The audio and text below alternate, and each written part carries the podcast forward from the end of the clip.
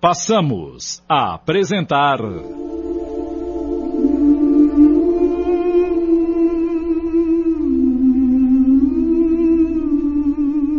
A Odisseia das Irmãs Fox. Minissérie em 10 capítulos de Antônio Camargo Leme.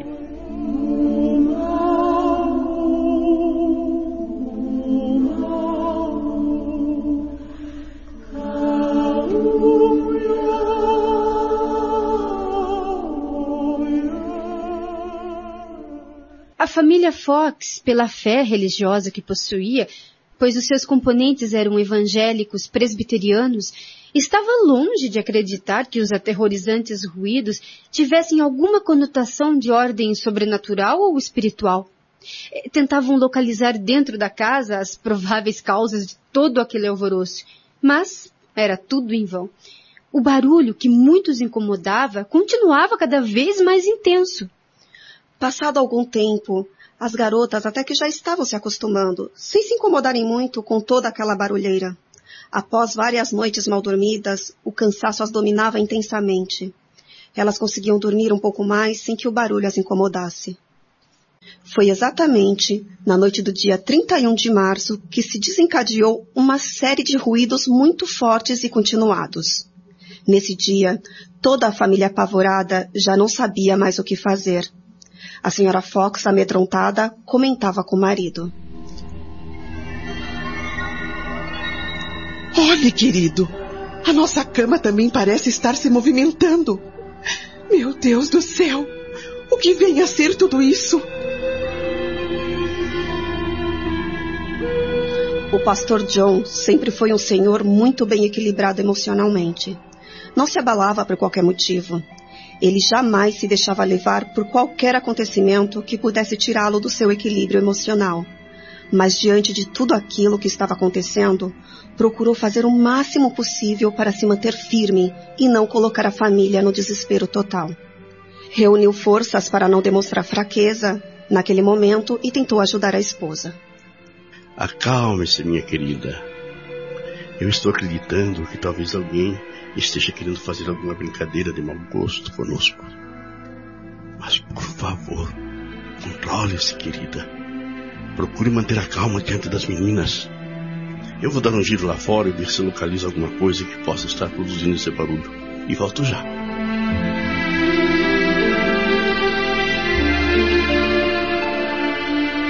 O Sr. Fox, depois de examinar toda a casa pelo lado de fora, retornou bastante intrigado com o fato de nada ter encontrado de anormal por onde andou. Em seguida, fez a mesma vistoria em todos os compartimentos da casa e também sem nada de estranho ter encontrado. Tudo se encontrava na mais perfeita harmonia. Nada fora do lugar e nada danificado. E era exatamente essa normalidade que os deixava intrigados, minha boa Cristina.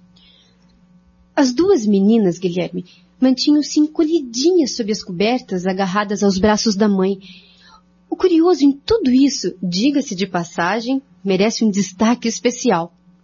A família Fox, como foi descrito, era protestante e frequentava uma das inúmeras igrejas presbiterianas existentes no local. As meninas comentavam entre si que a estranha visita que estava causando todo aquele barulho inconveniente poderia muito bem ser o próprio demônio. A pergunta geral era: o que seria tudo aquilo e o porquê desses acontecimentos? Após alguns minutos em silêncio, a pequena Catherine, sem conseguir conciliar o sono, muito preocupada com a barulhada infernal, teve uma ideia.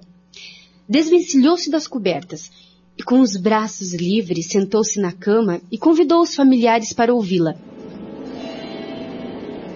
Olhe, papai e mamãe, surgiu-me agora uma boa ideia. Vejam o que eu vou fazer. Prestem bem atenção. Eu vou chamar esse batedor de parede e pedir a ele que faça o mesmo que nós fizermos. Fiquem atentos. Nós vamos bater palmas. Catarina posicionou-se melhor na cama e exclamou em voz alta. Mr. Splitfoot, por favor, faça a mesma coisa que nós vamos fazer nesse instante. Ai, o que é isso, minha irmã? Você está chamando essa coisa de pé fendido ou de demônio?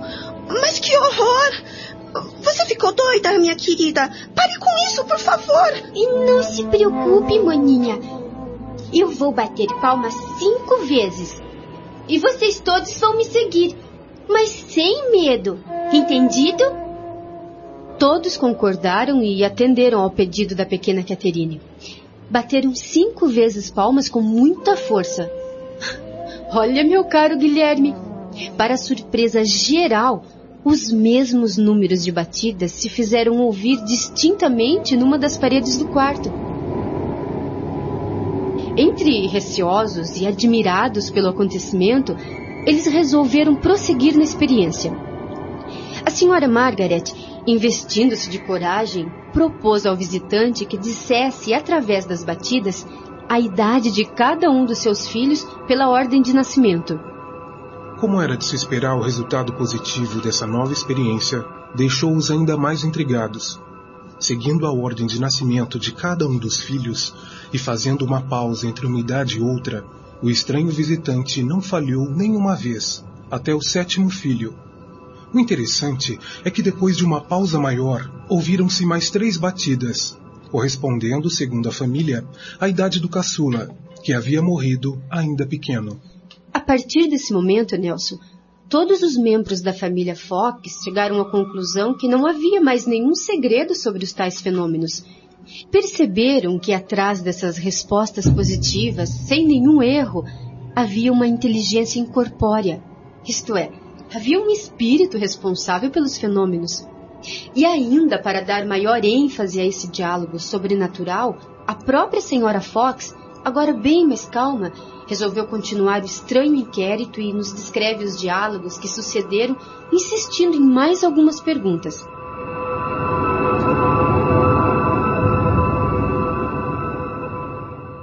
Estamos apresentando.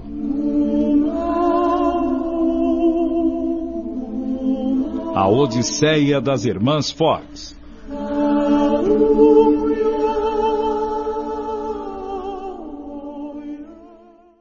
Voltamos a apresentar.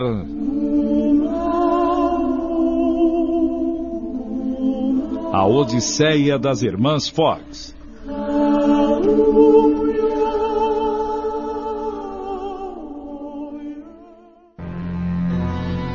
Por acaso é um ser humano que está me respondendo tão corretamente? Aguardei por alguns instantes e não recebi nenhuma resposta. Fiz uma nova pergunta. É um espírito? Se por acaso for um espírito, por favor, dê duas batidas. As duas batidas foram ouvidas imediatamente. Em seguida eu pedi. Se for o espírito de alguém que foi assassinado, dê duas batidas. Essas duas batidas foram dadas instantaneamente, produzindo um grande tremor na casa. Continuei. Foi assassinado nesta casa? A resposta foi como a precedente. A pessoa que o assassinou ainda vive em algum lugar próximo daqui? Resposta idêntica através de duas batidas. Seguindo na mesma linha de perguntas, eu fiquei sabendo que fora um homem que o assassinou nesta casa. Que os seus despojos foram enterrados na adega, que a sua família era constituída de esposa e cinco filhos, dois rapazes e três meninas. Todos estavam vivos ao tempo de sua morte, mas depois a sua esposa morrera.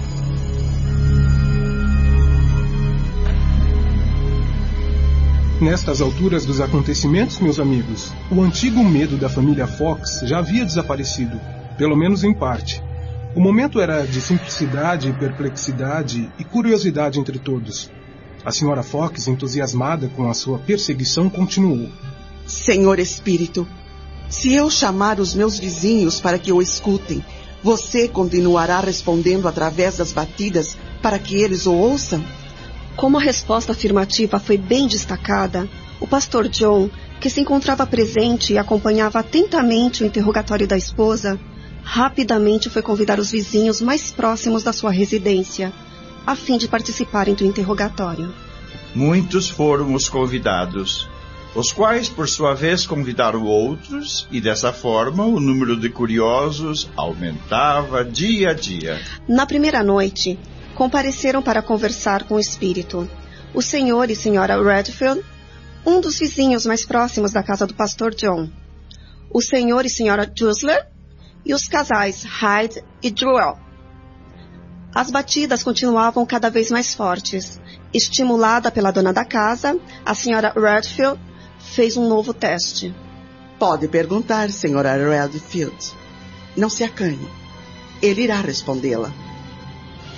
Para que lado eu devo me dirigir, senhora Fox? Eu. Eu estou com um pouco de medo, minha amiga. Será que eu devo fazer alguma pergunta? Em primeiro lugar, senhora Redfield, a senhora não precisa se dirigir para lado nenhum. Em segundo lugar, não há o que temer. Pode perguntar o que quiser. Ele irá responder às suas perguntas. Com as batidas nas paredes, é claro. Oi. Meu senhor. É? Por favor, senhor espírito.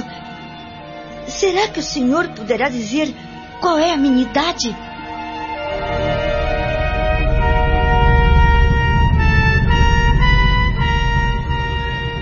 Olha, minha gente, para surpresa geral, a resposta também foi positiva. As batidas foram bastante nítidas, pausadas e contadas uma a uma pelos presentes. Os números obtidos correspondiam exatamente à idade atual da senhora Redfield. Por essa razão, o pastor John, bastante entusiasmado com o progresso alcançado até aquele momento, pediu a ajuda dos presentes, a fim de criarem uma fórmula que pudesse agilizar o interrogatório. Passado algum tempo e após as trocas de ideias entre eles, ficou estabelecido um código através do qual mais informações foram obtidas. O novo código estabelecido, embora exigisse mais tempo para a obtenção das respostas, melhorou consideravelmente a comunicação e as respostas foram convincentes. Ficou estabelecido pelo grupo que a letra A correspondia a uma pancada, a letra B a duas e assim por diante. Com a nova técnica de comunicação estabelecida pelos envolvidos, ficaram sabendo que o espírito do batedor chamava-se Charles B. Rosman. Fora um mascate que trabalhava naquela região e o seu assassino chamava-se Bell. E era um antigo morador daquela casa. E que eu mesmo o assassinara para lhe roubar os 500 dólares que trazia consigo. O crime foi cometido com uma faca usada por açougueiro ele recebeu um golpe na garganta. O seu corpo fora levado à adega e, no dia seguinte, enterrado ali mesmo. A notícia sobre essas descobertas espalhou-se como um rastilho de pólvora, minha gente. As novas revelações sobre os antigos fenômenos da velha casa de Hydesville agitaram o velho condado. Aos poucos se formou à porta da residência do Sr. John Fox uma fila de mais de 300 pessoas. O espírito Charles Roseman, com muita paciência, foi dando prova da sua presença naquele recinto. E através do código estabelecido para comunicação, respondia a todos os que lhe interrogavam. Depois de se sentirem convencidos que os famosos fenômenos ocorridos na velha casa de Hydesville foram devidamente desvendados, um grupo interessado a esclarecer definitivamente o caso resolveu escavar o chão da adega visando encontrar os despojos do suposto assassinado. Essa primeira busca através das escavações não logrou bons resultados, pois deram numa poça d'água, sem ter encontrado quaisquer indícios do que procuravam. E por essa razão as escavações foram suspensas. Passado algum tempo, exatamente no verão de 1848, o próprio senhor David Fox, filho do pastor John, com a colaboração de pessoas interessadas, retornou às escavações. O Sr. David, segurando uma tocha e com a ajuda de alguns vizinhos, resolveu descer até o porão. Com a colaboração dos mesmos, foram feitas as primeiras escavações nessa segunda etapa, a fim de descobrirem os despojos do suposto assassinado.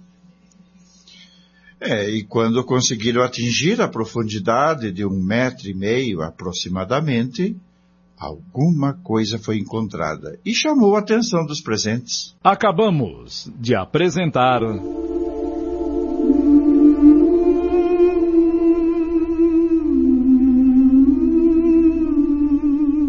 A Odisseia das Irmãs Fox. Minissérie em 10 capítulos de Antônio Camargo Leme.